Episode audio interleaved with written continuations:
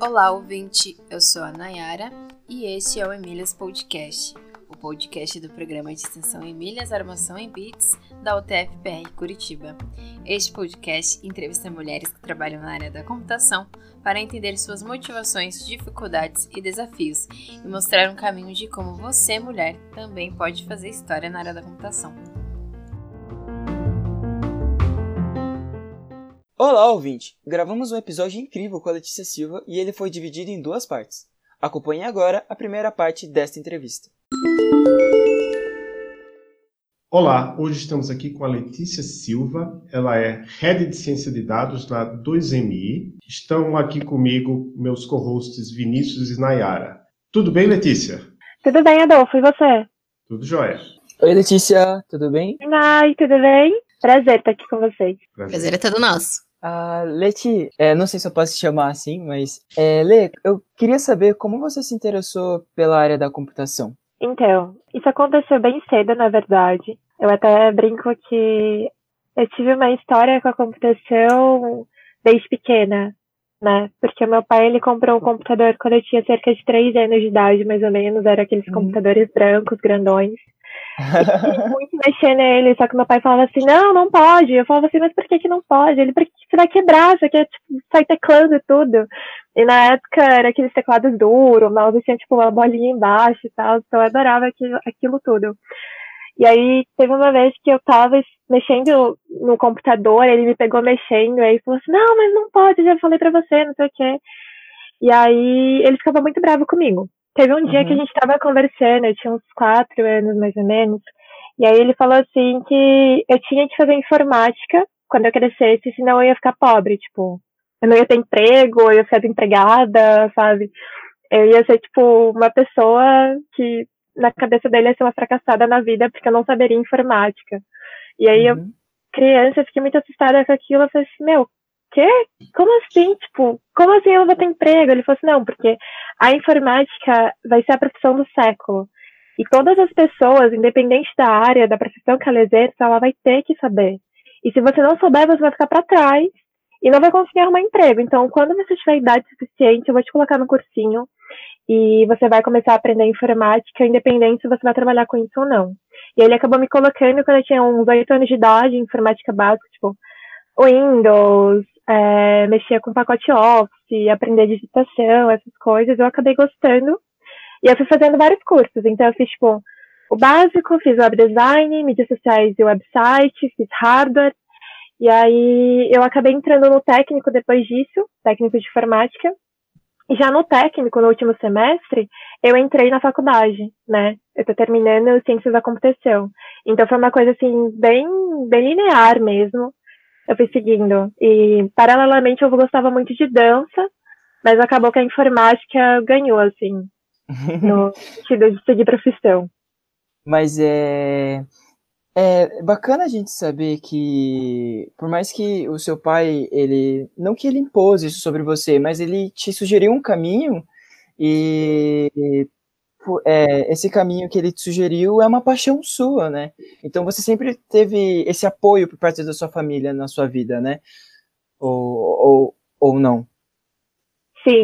além do seu pai e sua mãe, ou o restante da sua família, te apoiava, ou eles, meu Deus, essa menina, ela vai fazer informática, é porque ela não vai cursar uma medicina, ou vai cursar é, direito, ou outra área, assim, que seria mais comum, entre aspas, né? Uhum. Então, eu tive muito apoio deles, principalmente do meu pai. Meu pai, eu falava para ele que queria fazer algum curso. E assim, a gente nunca foi, tipo, ricos e tal, mas ele fazia esforço para pagar os cursos para mim. Ele sempre me colocou para estudar. Mas ele me apresentou esse universo, né, que, que eu não conhecia na época. E foi uma coisa que eu achei, assim, fascinante. Tanto que eu sempre digo para as pessoas é, que a gente não pode usar como parâmetro onde uma outra pessoa está. Porque, por exemplo, eu tive muita oportunidade de ter esse ambiente, né, que me favorecesse, de ter uhum. pais que me apoiassem e que me incentivassem a seguir na área de informática, mas eles nunca exigiram que, tipo, eu deveria fazer algum curso, uma medicina, um curso de advocacia, uhum. algo do tipo. Tipo, ah, você tem que seguir direito para você ser advogada, para você ser juíza, não. Eles queriam que eu fizesse uma faculdade, mas não exigiram nenhuma área, assim. Eu acho que pra, ficou bem claro, assim, para eles, pelo menos, que eu seguiria na dança ou eu seguiria na, na tecnologia mesmo. Uhum. É, só uma complementação, Letícia. Você, o, o, seu curso técnico foi em informática mesmo? Sim, foi informática. Eu fiz por um ano e seis meses aqui em São José. E aí eu entrei no último ano do ensino médio. É, eu estudava em escola pública, né? Fui de escola pública a vida toda. E aí tinha um programa que saiu do governo chamado Vence. Hoje é, é um programa extinto, mas na época ele existia. E ele doava bolsas e tal de cursos técnicos. Eu me inscrevi e consegui. E aí, quando a gente foi fazer a matrícula, a gente descobriu que tinham sido cortadas. Das 20 mil, 10 mil bolsas haviam sido cortadas. Então, eu fui uma das pessoas cortadas. Nossa, foi muito triste. E aí, eu cheguei em casa, assim, tipo, chorando, sabe? Porque não tinha o que fazer. Sabia que os vocês não tinham condições de pagar. E aí, o, o diretor da escola, né, que, que oferecia essas bolsas, ele conversou com os pais, fez uma reunião e aí ele ia disponibilizar o curso por um preço um pouco mais acessível para os alunos. E aí meu pai veio conversar comigo, perguntou se eu realmente queria fazer, se aquilo eu achava que ia ser importante para mim. Eu falei para ele que sim, mas que eu não queria que ele se metesse em dívidas e tal. E aí ele foi lá e me matriculou. Então, no, no final desse ano, né, no final do, do meu ensino médio, em 2015, eu prestei Enem e aí acabei passando em duas faculdades federais que eu acabei não indo e me inscrevi no ProUni e passei com bolsa de 100% aqui em São José dos Campos. Onde é que você faz graduação? Eu faço na Unip, daqui de São José. Na. E quando você entrou na graduação, você já sabia programar? Você, já, você estava um pouco à frente da, da média por causa do curso técnico? Sim, mas eu acho que não tanto no quesito de programação, porque o meu técnico ele foi muito focado em matérias mais teóricas. A gente viu algumas coisas de programação, sim, mas o, o que a gente viu de programação lá era muito raso em relação ao que eu comecei a ver na faculdade. E eu gostava muito de hardware. Tanto que quando eu prestei Enem, eu prestei para engenharia. Então, eu achava que eu ia fazer engenharia, que eu ia mexer com Arduino, construir coisas e tal. Só que como eu acabei ficando em São José, eu não sabia se eu ia conseguir ou não por conta da nota. E acabei prestando para ciência da computação aqui, na faculdade particular, e eu consegui. E aí eu falei assim, ah, eu faço, sei lá, um, dois semestres de ciência da computação, presto também de novo, e aí eu entro em engenharia depois. Mas acabou que eu me apaixonei, assim. E é muito diferente quando você pega uma pessoa que já fez técnico, ou que já tem um background, de uma pessoa que não tem boa parte da galera que saiu do meu curso, que começou, sei lá, com 60 pessoas e terminou, acho que em 25 ou 30, as pessoas que saíram não tinham esse background, não, não tinha essa base. Isso influencia muito. É, eu concordo 100% contigo que é, a gente no curso de sistemas de informação, eu cheguei no curso e eu sou essa parte dessas pessoas que não tinha esse background e quando chegou lá e viu programação, eu falei, ah, meu Deus, o que é isso? E o que eu vou fazer nesse mundo aqui? Jesus do céu. É, totalmente perdido, né, Nai? É, eu também, bem perdida no começo, mas aí eu fui vendo que eu, eu comecei a gostar, né? Então foi bem legal. É, foi divertido e assustador ao mesmo tempo. É, eu acho que tem um, um gap aí, né? Um, um pedaço faltando muito grande, porque as pessoas entram na faculdade achando que elas vão entender como as coisas funcionam, mas acabam despejando muito, muito conteúdo e às vezes elas não têm a base para aquele conteúdo, sabe? Verdade. Nas aulas de, de, cálculo, assim, por exemplo, a gente via muito a diferença de quem tinha feito um colégio particular, tipo, um poliedro da vida, que é super famoso aqui, para uma pessoa que não tinha feito, que tinha vindo de escola pública, sabe? Escola do estado e que não tinha tido tantas aulas de matemática assim, porque às vezes não tem professor disponível. Então, e eu sou uma dessas pessoas, sabe? Eu sempre gostei muito de estudar, mas nem sempre a escola estava ajudando também. Então, se divide. E aí vem as DPs, vem as dificuldades, então é muito difícil você não desanimar nesse percurso inteiro. Verdade, eu lembro muito bem quando eu comecei na universidade, teve lá o cálculo 1, nossa, e o professor simplesmente falou: Ah, gente, é bem facinho, são coisas que vocês aprenderam no ensino médio, mas eu vim numa escola que é aqui que eu estudei na esquina da minha casa. Então, quando saiu o conteúdo, eu falei: Meu Deus, o que, que eu tô fazendo aqui? Não sei nada. E todo mundo sabia, porque todo mundo veio de escola particular e eu lá não sabia nada. Mas aí, Letícia, você pode contar pra gente aí um pouquinho como que é o seu dia a dia? Se você passa muito tempo na frente do computador, ou você conversa, conversa mais com as pessoas, a gente sabe que nesse tempo aí de pandemia, a gente, todo mundo tá optando pelo home office, mas aí como que era o seu dia a dia? Conta pra gente. Então, eu já trabalho remoto, né? Então, estar na frente do computador, em casa, já meio que faz parte do meu dia. Mas eu tô, eu tô bem surtada nessa quarentena, pra ser sincera. Porque eu saio uhum. muito de casa, eu gosto de trabalhar em outros lugares, ir para um café, uh, para um espaço numa biblioteca, por exemplo. E eu acabo indo muito para São Paulo também, por conta dos eventos, para fazer parte de, de organização de algo. Então tá bem complicado, mas o meu dia a dia tá sendo. Eu acordo, tomo café, tomo banho, me arrumo, venho para frente do computador e eu só saio para comer, para levantar esticar um pouco as pernas, assim. E tem sido isso.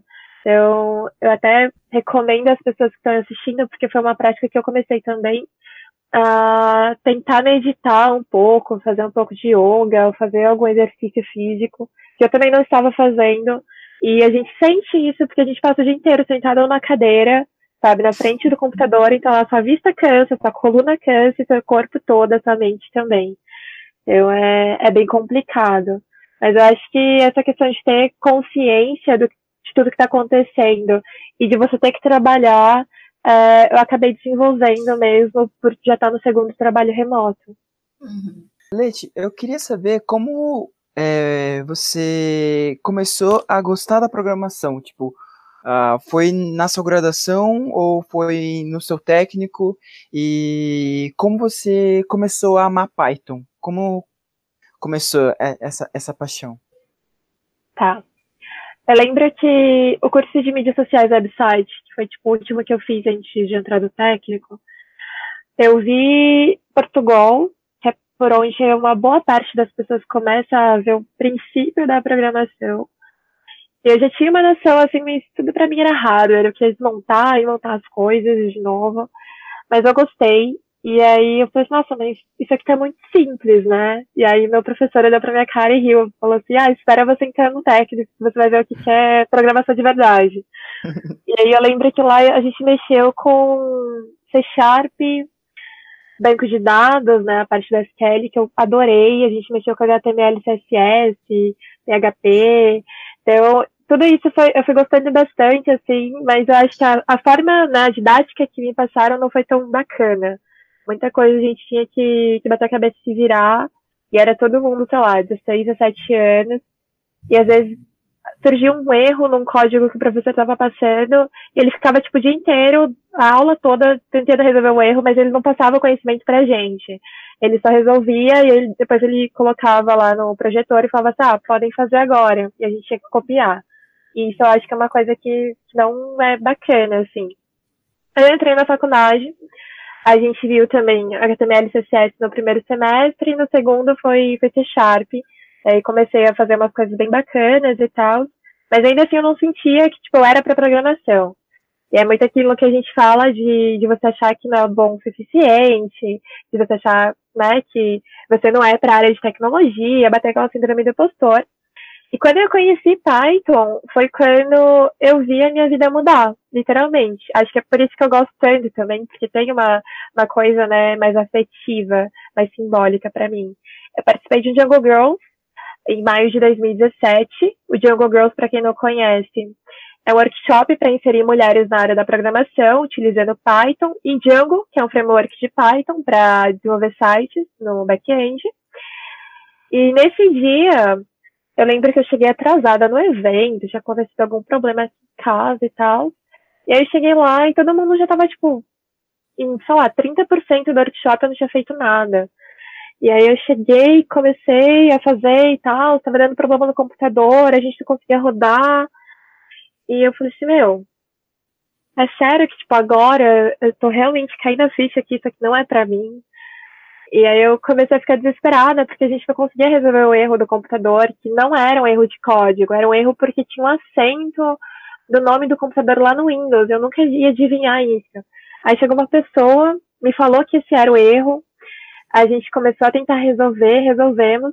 E depois que a gente arrumou isso, tipo, o meu código rodou todo, sabe? Eu comecei a fazer o, o tutorial e eu nem olhava mais no código, no, no, código do tutorial. Eu fazia tudo sozinha. E aí eu falei assim, pera, como é que eu tô conseguindo fazer tudo sozinha se, tipo, sei lá, 30 minutos atrás tava batendo uma síndrome do postor e eu não tava conseguindo fazer nada. E eu vi que eu tava colocando muitas dificuldades na minha frente, sabe? Que eu não tava enxergando que eu realmente sabia, mas que qualquer coisinha que surgisse eu tava, tipo, levando aquilo muito a sério. Eu falei, não, eu preciso entender que eu tô conseguindo fazer isso aqui e que mesmo que tenha dificuldades, em qualquer área vai ter, eu sou capaz de fazer isso. Se eu gosto de programar, por que não continuar? E aí foi esse, esse evento, né, esse workshop que virou a chavinha para mim e foi aí que eu comecei a me apaixonar por Python. E depois disso eu conheci o PyLates que tinha aqui em São José dos Campos, porque até aí eu não sabia que existia aqui, eu só sabia de São Paulo, do Rio, lá do Nordeste. E eu comecei a visitar, né, os eventos e tal, os meetups deles, e depois entrei para a organização. E eu acho que o amor de Python, para mim, pelo menos, vem muito da comunidade. É, eu não sei se vocês conhecem, mas acredito que sim, até porque já veio outras pessoas falarem disso aqui com vocês. Mas a comunidade de Python é muito incrível. E ela te acolhe. É como se chegasse uma pessoa desconhecida no ambiente e passado, sei lá, 10, 15 minutos, essa pessoa ela já se sente super à vontade, ela já se sente amiga de todo mundo ali. E é assim que eu me sinto quando tem os eventos. E foi assim que a comunidade de Python me acolheu. Então as pessoas mostravam é, para mim que aquilo era que eu era capaz daquilo, sabe? Que aquilo podia ser para mim e que Python não não era difícil, que eu podia aprender de uma forma muito fácil, muito rápida. E eu comecei a me engajar dentro da comunidade e fui me apaixonando pela linguagem simultaneamente, assim. Ai, que incrível, muito lindo, muito lindo. E então, dentre todas as linguagens que você é, sabe programar, a, a, sua especialidade é o Python. Isso. Eu programo e... mais em Python hoje, mas eu uhum. mexo muito com SQL também e mexo com R, né, que são as linguagens aí mais voltadas para data science. É, e me perdoa a pergunta, você é a fundadora do, do R, é, R Ladies, né, de São José dos Campos, e no R Ladies, o, o, seu foco é mais o Python ou, ou não? Tipo, por exemplo, você expandir o mundo para outras mulheres. É, você poderia explicar é, um pouquinho mais esse projeto para gente? Claro, eu posso sim. Então, uh, o R Ladies, ele é uma comunidade para promover o ensino de R, né? E inserir as mulheres na programação com R também. Mas não só mulheres. O, o Elades, ele é uma comunidade diversa, então ele está aberto para qualquer pessoa que se identifique com a comunidade. Isso significa pessoas LGBTs, pessoas não binárias e por aí vai, uhum. né? E aqui em São José a gente está começando os trabalhos bem aos pouquinhos, porque a comunidade aqui ela não é tão ativa como em outros lugares, assim, por exemplo, eu sempre pego o exemplo de São Paulo, né, porque eu vivo lá e vivo indo eu, e participando dos eventos, mas aqui a galera demora mais um pouco para tomar ação. E eu vejo isso dentro uhum. do PyLady, que né, é o grupo de Python para mulheres, e o Airlades eu tô tentando buscar pessoas para tipo, crescer a comunidade, sabe? Começar a fomentar mais aqui, e demora. Então, no ano passado eu mandei um e-mail para o Airlades Global, uhum. para abrir um episódio, um capítulo aqui em São José dos Campos. E aí, numa palestra, eu comentei sobre isso e vieram algumas mulheres falar comigo que tinham interesse. Então, a gente está começando a programar as atividades para esse ano, porque uhum. é muito difícil, tipo, pelo menos para mim, que sempre estou indo para palestras e para outros eventos, ficar com uma comunidade só para mim, porque uhum. não existe isso de dona, sabe? Tipo, ai, eu sou fundadora, sou eu que vou mandar. Não, a gente tem que compartilhar com todo mundo e eu acho que as pessoas têm que falar a opinião delas, dizer o que elas acham que tá certo, o que tá errado. E isso vai ajudando que a gente cresça e se fortaleça. sabe? Então, eu tô sempre em busca de pessoas que estejam afim de colaborar com a comunidade e participar ativamente. Hum, é, eu ia dizer que é, é um pensamento, tipo, é um pensamento muito lindo seu de é, envolver, sabe, integrar cada vez mais as pessoas, não somente no, no, no R-Ladies, mas você quer trazer elas para um mundo muito maior, né? É, e, Nai, é, você tem alguma, mais uma pergunta? Tenho, sim. É, eu queria saber, assim, Lê, com qual frequência, assim, você utiliza a língua inglesa no seu dia a dia? Se ela, é, ela é muito necessária, você usa sempre? E já engajando nisso, eu queria saber é, que tipo de dificuldade você enfrentou na escola no trabalho por ser mulher? É, só complementando, Vini, é bem isso mesmo. É, é o sentido de, tipo, querer incluir todo mundo e mostrar que é possível, sabe? Uhum. E te respondendo, Nai, é, nossa, eu uso muito inglês, assim, não tanto falando, até porque eu acho que eu não sou boa falando inglês, mas eu já tive alguns episódios interessantes sobre isso. Mas principalmente em ciência de dados usa muito. Tem, sei lá, muita parte do, do conteúdo da, da linguagem, né? Tanto. Acho que o, o, Python nem tanto porque a gente traduz muito. Mas R tem, tem muita coisa, SQL tem muita coisa. E se você pega a ciência de dados e você pega os conteúdos que tem feitos ao redor disso, artigos, é, trabalhos, vai estar tudo em inglês. Às vezes você encontra até alguns em outros idiomas, mas é mais difícil, porque a galera considera inglês a língua universal. Mas é uma tecla que eu bato muito é, em cima, porque assim, eu consigo ler inglês, ou eu tenho um Google Tradutor da vida que vai conseguir me ajudar e eu vou conseguir compreender alguns termos. Mas tem gente que não, não tem esse, esse background de inglês, que não sabe o idioma. Então, como que eu quero que essa pessoa aprenda que eu não estou oferecendo né, materiais acessíveis para ela. E aí, pensando nisso, eu acabei escrevendo um conteúdo sobre, sobre ciência de dados. Na época, bateu uma super síndrome de impostor quando eu estava fazendo, porque eu falei assim, meu, eu nem, eu nem sei tanto, tipo, eu nem tenho tantos anos de experiência assim, eu estou escrevendo isso. Mas foi porque eu queria compartilhar um pouco que eu sabia, entende? E eu sinto que falta isso. Tem muita gente que sabe e acaba não compartilhando por medo ou por ter essa síndrome de impostor que eu tava sentindo, mas a gente precisa. Por exemplo, tu chega para mim e fala assim, Lê, eu quero aprender ciência de dados. Por onde que eu começo? E aí eu te entrego um livro, sei lá, de 500 páginas, em inglês. Eu não sei se você sabe inglês, entende? E não é só você saber o idioma, a questão é que tem muito termo técnico que a pessoa ela não vai compreender de cara, ela vai ter que pesquisar, ela vai ter que estudar sobre aquilo para entender o que significa. Então, eu acho que falta um pouco dessa consciência. Para mim, ler é, é, mais tranquilo, mas falar ainda é uma barreira. E ano passado, na, na Python Brasil, eu fiquei muito surpresa, porque tinha duas keynotes lá que eu sou fãzaça, assim, elas são do exterior, e eu acabei falando muito inglês com elas, eu fiquei bem, bem surpresa, assim, com, com essa situação. Eu não esperava que eu fosse falar tão bem, conseguir comunicar, mas foi, foi isso que aconteceu. E em relação a, aos desafios que eu enfrento, né, sendo mulher, eu enfrento mansplaining desde que eu me entendo por gente, porque eu faço informática há muito tempo e sempre eram mais meninos do que, do que meninas, né, é até hoje assim.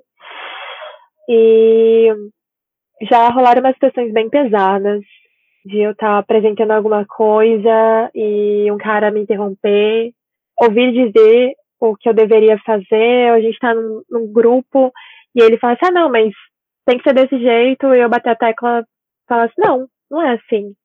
E aí ele, não, mas não sei o quê, porque eu sei mais, e eu falo, peraí. É, não é porque eu sou mulher que eu também não sei nada, sabe? Eu não tô querendo me achar a melhor pessoa da, da profissão, mas eu tenho embasamento no que eu tô falando, então vamos considerar ambas as partes. E eu sofri muito disso, principalmente na faculdade. Hoje eu estou fazendo as matérias online, né? Mas na época que a gente estava presencial, todo mundo lá junto, é, eram duas mulheres para 28 caras. Então era muito nítido. E eu era representante da classe. Então, eu falava alguma coisa que, tipo, o coordenador tinha passado para eu repassar para eles, e aí tinha gente que batia o pé, falava que não, não era daquele jeito.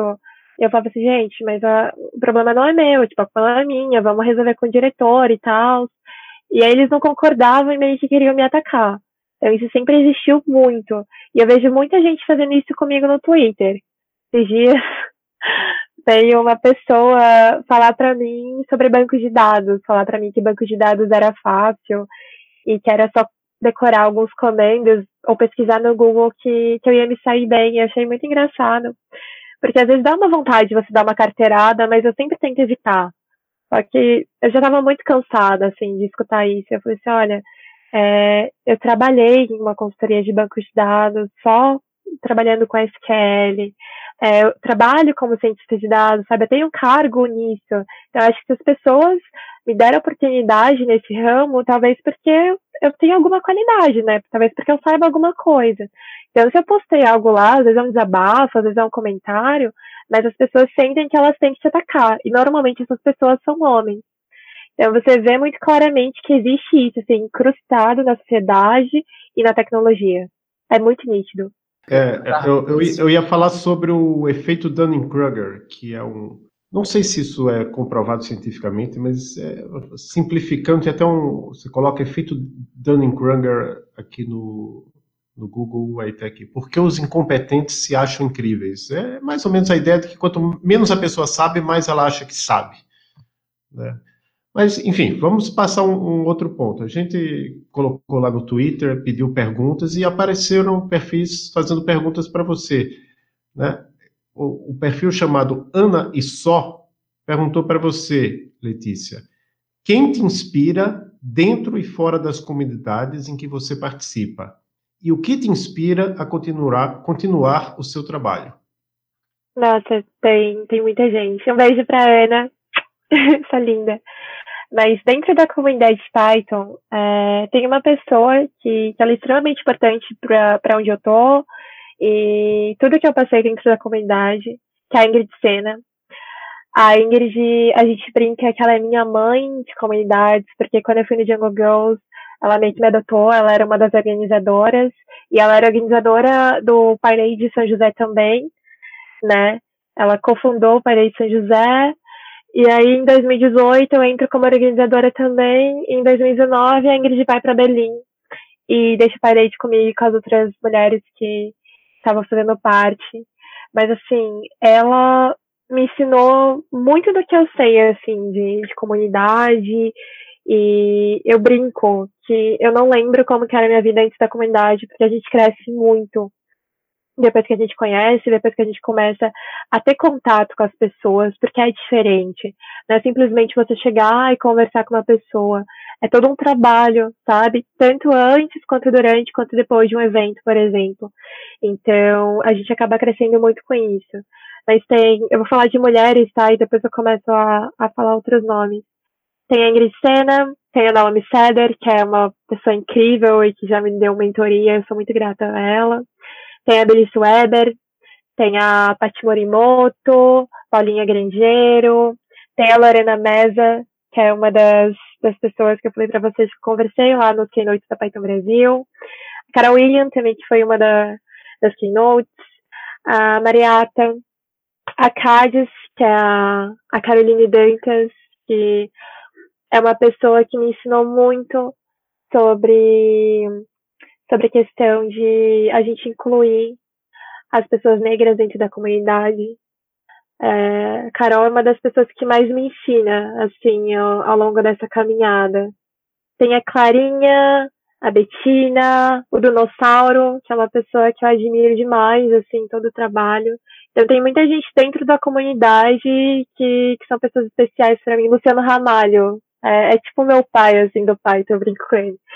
E de fora, Uh, falando de mulheres também, tem a, a Juliana Dias, a Jude Ruby, tem a Cintia Zanoni, que é, é, de Microsoft, né? A Cintia, acho que ela programa em C Sharp, se eu não estou enganada. não lembro, gente, mas eu sei que ela faz parte do C Sharp, ela tem o Homemakers Code também, que foi fundado por ela. Lívia Gabos, de UX, Simone Amorim, de CSS, a Marili, de Go, a Érica, uh, tem a Nalu, tem a Evelyn, tem a Morgana, tem a Le Pedroso, a Carlinha, a Micaeri, tem a Ana. Nossa, tem muita gente. Eu ficaria, tipo, o dia todo aqui falando pra vocês. Mas eu admiro muito essas pessoas, assim. E acabo ficando muito próxima delas e a gente acaba criando uma rede de amizade mesmo, sabe? A galera vê no, pelo Twitter, vê nas fotos e acha que é brincadeira. Mas é uma rede de apoio. E aí tem pessoas que você pode contar com elas a todo momento, sabe? Já teve vezes que eu cheguei chorando, sei lá, pra Deza e a Deza me ajudou. Eu cheguei pedindo alguma coisa pra, pra Jéssica Félix, a Jéssica tava lá pra mim. Então, eu sou muito grata às pessoas que eu conheço dentro da comunidade. Uma outra pergunta que a Ana Issó fez, que é o perfil Ana Issó fez, foi: Muitos dos meus pares, inclusive eu, sofrem com a síndrome do impostor. Você também sofre? Como você lida com isso? De que forma podemos nos apoiar? Nossa, sim, eu sofro muito com isso. E eu demorei, e eu acho que ainda eu não, não consigo entender tanto certas coisas. É, por exemplo, no começo do ano passado, teve a Campus Party Brasil, e eu estava coordenando a, a, bancada do, do Pai Ladies, né? A gente estava lá pelo Pai Ladies Brasil. E veio muita gente falar comigo porque tinha me conhecido do Twitter, por exemplo. E aí é um, é um susto, porque a pessoa chega, oi, de Lua, tudo bem? As pessoas me chamam de Helena, né? Porque meu nome lá é uma intentivo de Helena, enfim. As pessoas chegam, oi, Helena, tudo bem? Eu fico olhando assim, tipo, oi, tudo bem? Eu não te conheço do Twitter, só que eu, eu paro e fico assim.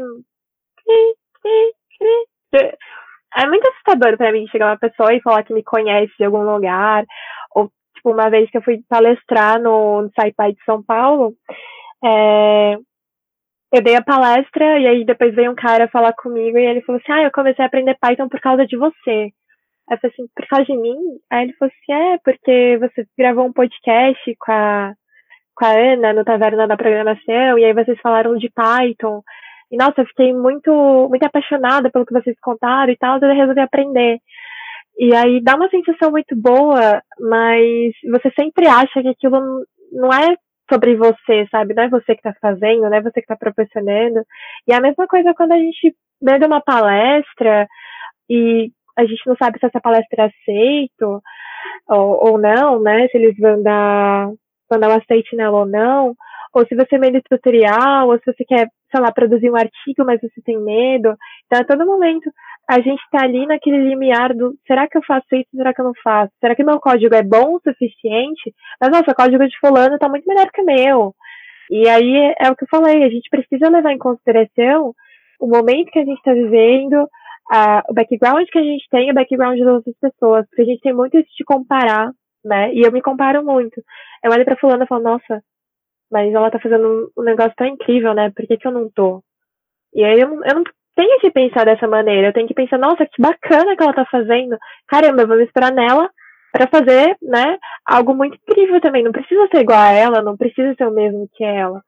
Mas tem que ter esse lance de a gente saber dosar, né? Porque senão acaba fazendo mal e você acaba ficando mal com essas coisas e acaba parando a sua vida porque você acha que a vida do outro está muito melhor.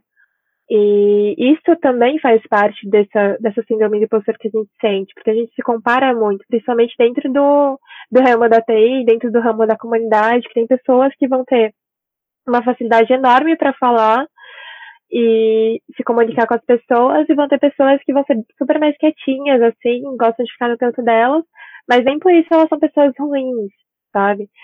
E eu vejo que as pessoas utilizam muito isso. Tem essa questão de, de número de seguidores, que a galera gosta muito de ficar comparando também. E eu sempre falo, eu falo, gente, não é o número de seguidores que importa para mim, são as pessoas que estão ali, sabe? Eu quero conhecer essas pessoas, eu quero conversar com elas, quero tentar ajudar elas e quero que, tipo, se eu precisar de ajuda, que elas me ajudem também.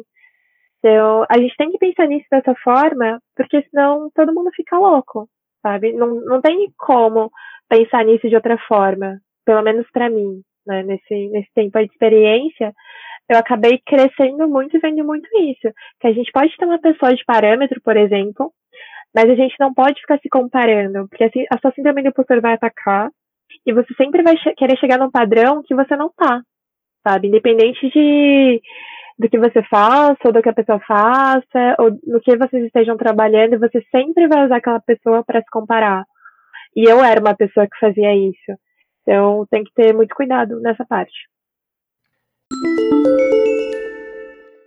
E chegamos ao fim da primeira parte. Obrigado pela audiência, até a próxima!